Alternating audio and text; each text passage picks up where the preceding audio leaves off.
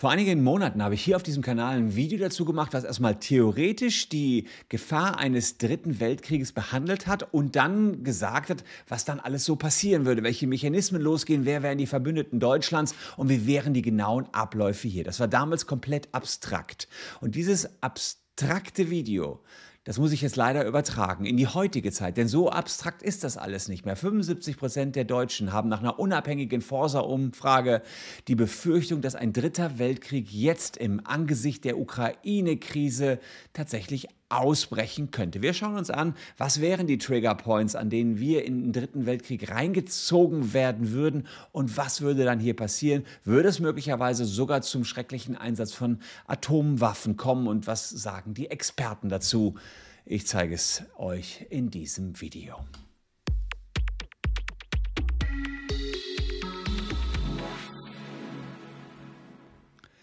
Hallo, ich bin Christian Solmecke, Rechtsanwalt und Partner der Kölner Kanzlei Wildeborger und Solmecke und äh, ja, lasst gerne ein Abo für diesen Kanal da, wenn ihr uns für unsere Mühe belohnen wollt. Wir haben hier jeden Tag ein neues rechtliches Video. In den letzten Videos haben wir uns immer mal wieder auch mit der Ukraine-Krise beschäftigt, mit dem Völkerrecht und mit den verschiedenen militärischen Optionen, die die NATO, die Ukraine und auch Wladimir Putin aktuell haben. Und ich möchte mit diesem Video, das habe ich letztes Mal auch schon gesagt, keine Panik auslösen.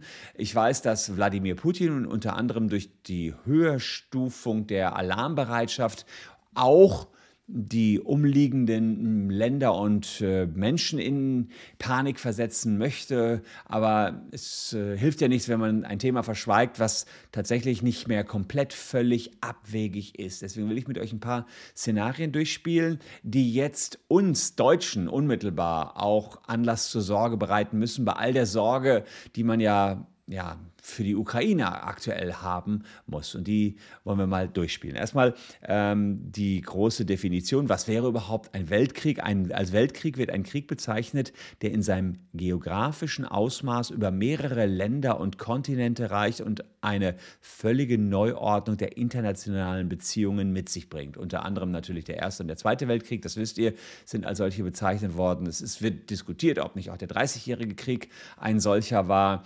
Und jetzt wäre das eben ein Krieg, wenn nicht nur Russland und die Ukraine an dem Krieg beteiligt wären, sondern beispielsweise noch Deutschland, die USA, Polen und Frankreich. Dann hätten wir verschiedene Kontinente, hätten internationale Verschiebungen. Das würde man als Weltkrieg bezeichnen. Und vielleicht dazu was ganz Aktuelles. Gestern hat ähm, der ukrainische Präsident Zelensky noch gefordert, die NATO möge doch bitte eine, ein Luftflugverbot, eine Flugverbotszone über der Ukraine verhängen. Das hat die NATO und NATO-Generalsekretär Stoltenberg aber abgelehnt, weil das wäre so das wahrscheinlichste Szenario für einen dritten Weltkrieg. Denn wenn die NATO jetzt dort eine Flugverbotszone über der Ukraine verhängen würde, müsste sie die auch durchsetzen. Das würde bedeuten, die NATO müsste russische Flugzeuge abschießen, was natürlich zu einer sofortigen Eskalation führen würde. Also da war Zelensky nicht sonderlich amused drüber. Er möchte natürlich jetzt auch den Schutz der NATO, obwohl er selber eben kein NATO-Partner ist. Aber NATO sagt, nee, wir lassen uns das zum jetzigen Zeitpunkt nicht in diesen Krieg reinziehen. Schauen wir uns also die verschiedenen Szenarien an, wie die NATO bzw. die gesamte Welt in diesen Krieg stolpern könnte. Also besondere Besorgnis äh, löst natürlich aus, dass Putin ohnehin schon direkt äh, mit Russland an Estland und Lettland grenzt, hat er allerdings auch noch die Ukraine unter sich. Dann trifft er auch noch auf die Grenzen Polens, Ungarns, der Slowakei und Rumäniens. Das heißt, das sind alles Länder, die der NATO angehören. Und da ist schon äh, die Frage, wenn er so nah an diese NATO-Länder ranrückt, sind dann die anderen NATO-Staaten zur Hilfe verpflichtet. Nicht unbedingt, aber die NATO trifft aktuell schon Vorkehrungen. Die NATO, vielleicht ganz kurz nur, ich habe es in den letzten Videos hier immer mal wieder erläutert, ist äh, die North Atlantic Treaty Organization, also mh, auf Deutsch Nordatlantische Vertragsorganisation, das größte Militärbündnis der Welt und natürlich auch das bedeutendste sicherheitspolitische Bündnis der Welt. Und in der Präambel äh, bekennt man sich seitens der NATO zu Frieden, Demokratie und Freiheit und der Herrschaft des Rechts. Finde ich immer so schön. Das steht da wirklich drin, die Herrschaft des Rechts.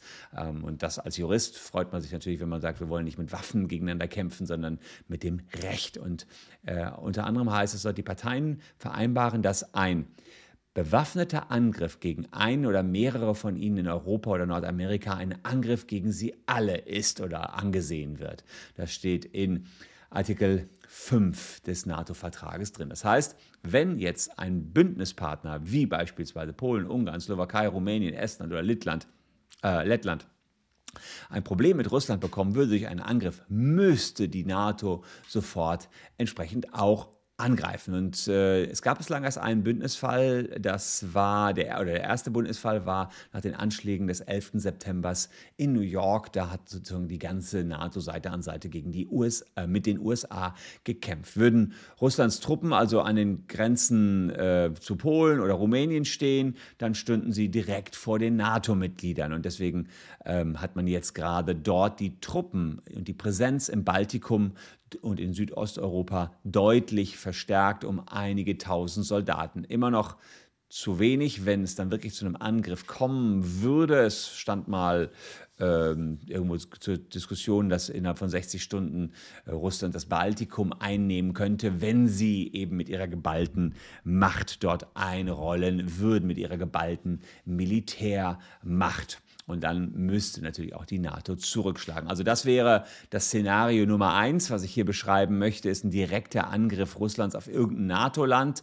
Ähm, das würde automatisch zum Bündnisfall führen. Ist zum Glück äh, aktuell nichts äh, konkret in Planung, ja, oder steht zumindest nicht zur Diskussion.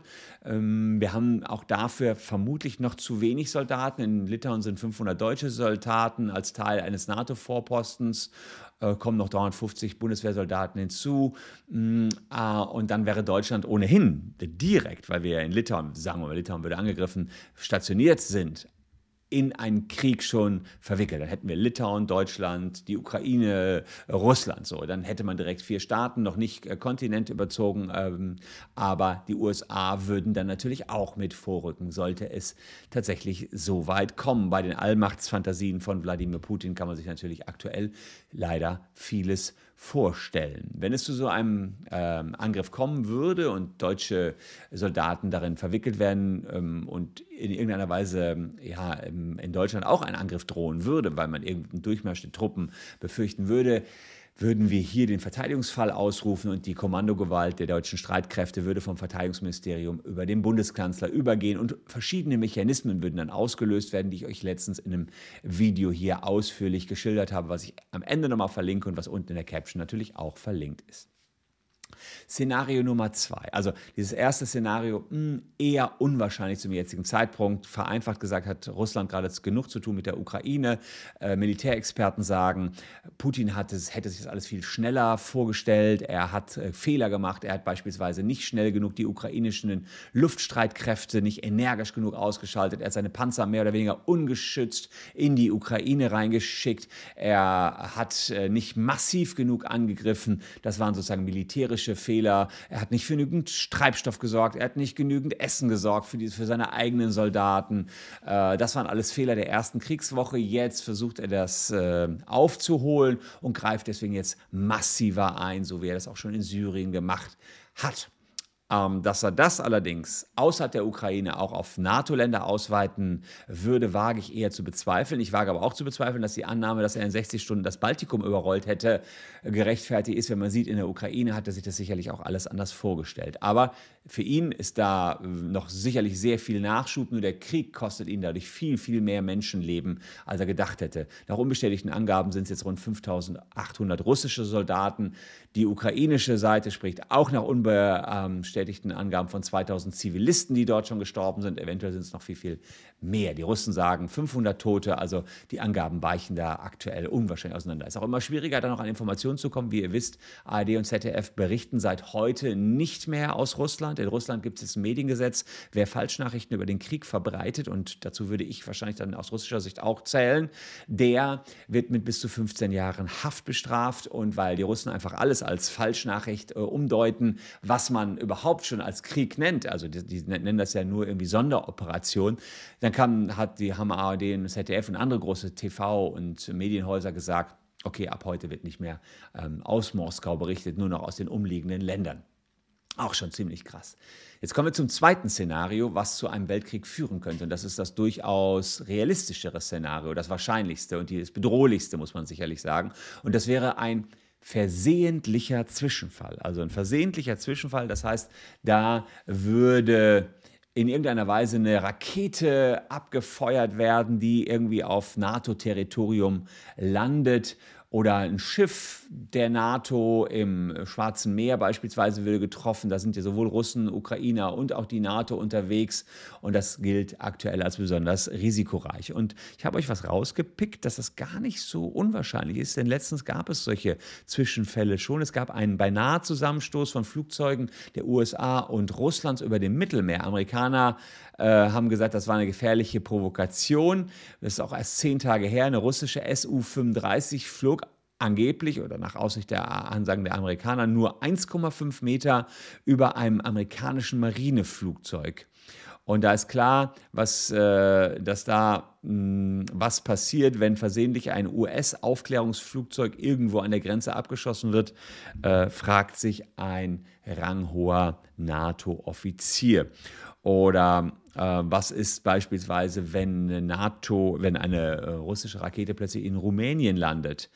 Oder ähm, da gibt es auch äh, verschiedenste andere Szenarien, die hier äh, sozusagen ins Rennen gebracht werden. Also das ist ein Riesenrisiko. Die Nervosität auf beiden Seiten ist super groß. Und wenn da eine Rakete fehlgeleitet wird, kann es natürlich direkt zu Missverständnissen kommen. Szenario Nummer zwei, also fehlgeleitete Raketen. Und dann hängt man drin in so einem Krieg. Das ist alles hier wirklich, das ist wie Wargames, ja. Einer macht einen Fehler, drückt zu, ähm, gut, Wargames kennen die meisten von euch nicht mehr, Kind aus einem äh, Film aus meiner Jugend, da geht es also unter anderem um, um Atomkrieg und ähm, der Computer sagt nachher, warum das alles ganz sinnlos ist, durch ein Tic-Tac-Toe-Spiel, Hammerfilm, aber sagen wir, da äh, habt ihr wahrscheinlich, äh, seid ihr ein bisschen zu, zu jung, viele von euch zu jung zu, wir haben ja 25 bis 35 ist unsere äh, Altersklasse hier auf dem YouTube-Kanal. Aber auch da geht es darum, wenn ein kleiner Fehler passiert, ein Funke nur überspringt, eskaliert alles. Das ist sozusagen Szenario Nummer zwei. Szenario Nummer drei, eine Eskalation des Krieges als Guerillakrieg. Ähm, da muss man gucken, warum sollte das zu einem Weltkrieg führen? Also erstmal, was ist ein Guerillakrieg? Guerilla kommt aus dem Spanischen und heißt übersetzt kleiner Krieg. Das heißt, es gibt kleinere Gruppen von Kämpfern in ihrem Land, die kämpfen gegen die fremden Soldaten, also die Ukrainer, gegen die russischen Soldaten. Sie sind aber nicht ohne weiteres als Kämpfer zu erkennen, sondern Zivilpersonen. Diese Guerillagruppen kommen blitzschnell, verüben unerwartete Anschläge und ziehen sich auch blitzschnell wieder zurück. Und die Soldaten in Armeestrukturen können gar nicht so schnell reagieren. Und deswegen ist es für die Armee schwer, Guerillakämpfer zu packen und dagegen vorzugehen. Und dieser ukrainische Guerillakrieg, das sind aktuell offenbar sehr akute US-Pläne, würde auch von der CIA und Spezialkräften der US-Armee unterstützt werden können. Das fällt ja kaum auf, wenn hier sowieso Leute nur als Zivilisten ausgestattet äh, sind, ob das jetzt US-Amerikaner sind oder Ukrainer. Und wenn man so eine direkte Konfrontation hätte, würden Amerikaner mit Russen konfrontiert werden und dann würde auch so ein Guerillakrieg wieder zu einer Eskalation führen führen, sofern sich Amerikaner, wie sie das unter anderem in einem Szenario haben, daran beteiligen würden. Das ist sozusagen Variante Nummer drei. Und die vierte Variante, die ich mir noch angeschaut hatte, war ein Cyberkrieg. Will ich hier in Zukunft auch nochmal ein eigenes Video zu machen zum Thema Cyberkrieg und was äh, Anonymous damit zu tun hat. Es ist tatsächlich so, dass aktuell ja Webseiten lahmgelegt werden. Ihr habt vielleicht mitbekommen, Russia Today ist äh, aus Deutschland nicht mehr abrufbar. Also wenn ihr rt.com eingebt, äh, könnt ihr mal testen, dürfte es so sein, dass ihr das jetzt nicht mehr empfangen könnt, denn es ist verboten worden, diesen russischen Lügensender, so muss man es wohl sagen, überhaupt noch durch das deutsche Internet zu lassen. Das gleiche, ich habe gestern ein Video gemacht dazu, dass X-Hamster jetzt auch gesperrt werden soll, also die Porno-Plattform. Das gleiche hat man mit rt.com gemacht, Russia Today, dem russischen Lügensender, der aber auch auf Deutsch eben Lügen verbreitet hat. Und wer VPN hat, kann, kommt da natürlich noch drauf. Die Medienanstalten haben jetzt erste Bußgelder verhängt, weil Russia Today da trotzdem noch live sendet. Äh, und wer jetzt mit VPN sich das mal anschaut, was da gepostet wird, da, das kann man einfach gar nicht glauben. Da sind Texte drin, wo man sagt, eine Reise durch Ukraine. Hier ist nichts kaputt, hier greift keiner an. Also völlig plem plem. Und ähm, das sind natürlich dann äh, schon Cyberangriffe jetzt hier verboten worden, ganz offiziell von Deutschland, indem wir diese Seite nicht mehr durchleiten. Das ist, glaube ich, eine DNS-Sperre, die hier die Provider haben. Also rt.com oder de.rt.com war vorhin bei mir jedenfalls, ich bin Vodafone-Kunde, nicht mehr abrufbar. Und äh, wenn allerdings diese Attacken zunehmen, dann können natürlich auch die IT-Infrastruktur betroffen sein. Und damit hat man dann auch die gesamte Welt wieder in den Krieg mit reingezogen, womit sich das Ganze wieder hochspitzen, hochspielen und äh, auf eine Eskalation hinauslaufen könnte. Ähm, und äh, insofern gibt es hier jetzt die große Fragestellung, ähm, was dann passiert, wenn wir sozusagen so einen Weltkrieg haben. Da steht auch Putin natürlich mit dem Rücken zur Wand, denn man sieht ja schon jetzt, seine Armee hat taktisch nicht sonderlich clever angegriffen, äh, ungeschützt ins Land, also mehr oder weniger ungeschützt. Die Soldaten haben keinen Plan. Warum? Weil ihnen nicht erzählt worden ist, dass sie die Ukraine angreifen. Es ist ihnen größtenteils offenbar erzählt worden, hier wäre es eine Übung und plötzlich befinden die sich mitten in einem Krieg, haben aber auch keine weiteren Angriffspläne. Angriffspläne. Ist ja auch noch ganz, ganz schlimm, dass sie da hängen und sagen, was sollen wir hier eigentlich? Ihr habt vielleicht mitbekommen, dass es da Militärkolonnen 60 Kilometer kurz vor Kiew gibt, die aber ins Stocken geraten sind, 30 Kilometer, teilweise weil denen der Sprit ausgegangen ist. Ähm, und weil sie auch keine Luftunterstützung haben. Auch noch ein sch schwieriger Punkt. Also da einfach nur die Panzer reinzuschicken ohne Luftunterstützung ist ähm, nach Ansicht von Militärexperten ein No-Go. Jetzt gab es auch noch einen Angriff auf ein Kernkraftwerk in der Ukraine. Zum Glück ist da keine Strahlung ähm, rausgekommen. Ähm, ein autonomes System zur Messung der Strahlung dass man auch hier abrufen kann, also deswegen autonom, äh, zeigt, es bestehe kein Grund für Hysterie. Ähm, das Atomkraftwerk dort sei moderner und sicherer als der Meiler in Tschernobyl. Problematischer sei allerdings, dass die Ukraine mehr als die Hälfte seines Stroms aus Kernenergie decke und zugleich als Insel nicht eingebunden sei in andere Netze, etwa zum Nachbarn Belarus. Bei der Stromversorgung könne es zu, einem, äh, zu einer kritischen Lage kommen. Ähm, hier, das AKW ist rund 1600 Kilometer von Berlin entfernt. Also diese, diese Zerstörung dieses Atomkraftwerks hätte keine zu großen Auswirkungen jetzt auf Deutschland gehabt, selbst wenn keine Energie freigesetzt worden wäre, was Experten allerdings äh, bezweifeln, dass das so ohne weiteres passiert wäre. Trotzdem natürlich schlimm. Ich, die ähm, internationale Atomaufsichtsbehörde hat sozusagen alle Stufen auf höchste Alarmbereitschaft gesetzt, weil sie sagen, okay, hier ist jemand völlig irre geworden, der gute Herr Putin. Die Briten allerdings sagen, Russlands Präsident Putin lässt nur die Muskeln spielen. Ähm, sie hätten die Atomwaffenpositionen der Russen überprüft. Es gäbe keine signifikante Änderung, äh, sagt Verteidigungsminister Ben Wallace. Das heißt also, auch wenn Putin hier sagt, dass man ähm, die äh, Atomwaffen äh, Streit, das Szenario hochgestuft hätte, hat sich aber an der Lage der Atomwaffen hier nichts verändert. Äh, schauen wir uns das mal an, was diese Atomstreitkräfte betrifft. Die sind ja am vergangenen Sonntag in Alarmbereitschaft versetzt worden. Allerdings muss man sagen, es sind nicht nur Atomstreitkräfte, sondern insgesamt sind die Streitkräfte in Alarmbereitschaft gesetzt worden. Es gibt in der Welt 13.000 Nuklearwaffen. So viele jedenfalls, dass wir die Welt zigfach zerstören könnten, dass der Planet einfach futsch wäre. Schon bescheuert von uns in den letzten Jahrzehnten gewesen. Russland hat die Hälfte davon, 6.255, die meisten. Mm, und Frankreich und Großbritannien haben jetzt nicht 6200, sondern 250. Also da sieht man mal, wie stark die Russen, Russen mit Atomkraft aus, ähm, Atomkraftsprengköpfen ausgestattet sind. Es werden drei Atomkoffer benötigt in Russland. Diese befinden sich drei, bei drei unterschiedlichen Personen, ausgestattet mit einem Kommunikationssystem und Codes, äh, um diese zu aktivieren. Bis Anfang der 90er Jahre wurden noch alle drei Koffer benötigt. Aktuell gibt es wohl nur noch zwei Koffer, um die Atomraketen der Russen zünden zu können. Ich habe mir das angeschaut, da gibt es Atomraketen, die bis zu 5000 Kilometer weit fliegen. Die könnten also bis, nach, bis in die USA äh, fliegen, wenn die USA nicht vorher die abschießen würden. Russlands Atomstufenplan hat vier Stufen. Äh, eins ist Frieden. Wir befinden uns gerade auf Stufe zwei. Das nennt sich erhöhte Alarmbereitschaft. Stufe drei wäre die nächste Stufe militärische Gefahr und Stufe 4 Krieg mit Nuklearwaffen. Militärexperten sagen auch da wieder nichts Besonderes. Der hat einfach diesen, diese zweite militärische Stufe ausgerufen, an den Atomköpfen nichts anderes geändert, noch keine Gefahr.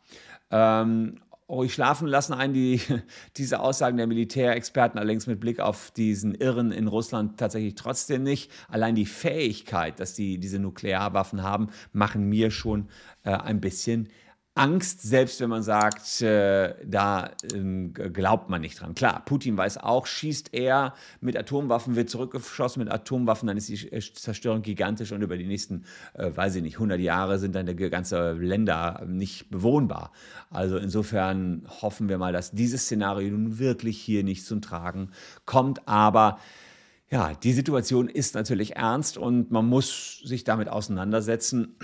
ähm, Gerade weil Russland auch an NATO-Staaten grenzt. Das ist natürlich auch wiederum der Vorwurf der Russen, die sagen, naja, na klar, gehen wir jetzt auf die NATO zu, aber bislang ist die NATO immer auf uns zugegangen. Diese NATO-Osterweiterung ist einer der Gründe, warum Putin jetzt der Meinung war, er müsse hier einen absolut sinnlosen Krieg führen.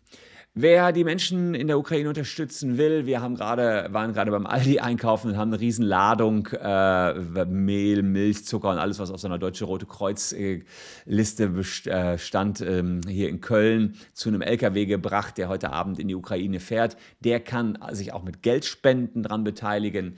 Äh, unten habe ich da die Spendenlinks nochmal zusammengefasst. Also wer da Unterstützung leisten will. Allein durch die ARD-Aktion sind schon über 70 Millionen Euro an Spenden zusammengekommen. Die werden sicherlich gebraucht werden, wenn man sieht, was da alles jetzt schon kaputt ist in der Ukraine. Äh, wirklich schlimm. Der erste Krieg in Europa in dieser Form ähm, seit dem Zweiten Weltkrieg. Also insofern ist es leider, leider eine ernste Situation. Wir werden hier weiter darüber berichten, halten das Ganze selbstverständlich im Auge und ähm, ja, hoffen, dass das Ganze so glimpflich für alle Beteiligten noch ausgeht, wie es jetzt überhaupt noch glimpflich ausgehen kann. Und hoffen vor allen Dingen, dass das Grauen da so schnell wie möglich beendet wird. Ich danke euch für eure Aufmerksamkeit. Hier noch die versprochenen zwei, zwei Videos, unter anderem das Video, wo ich mal ganz allgemein diese Gefahr eines äh, Dritten Weltkriegs geschildert habe und noch ein Video, was genau auf euch passt. Morgen bin ich wieder auf Sendung. Danke euch für eure Aufmerksamkeit. Tschüss und bis dahin.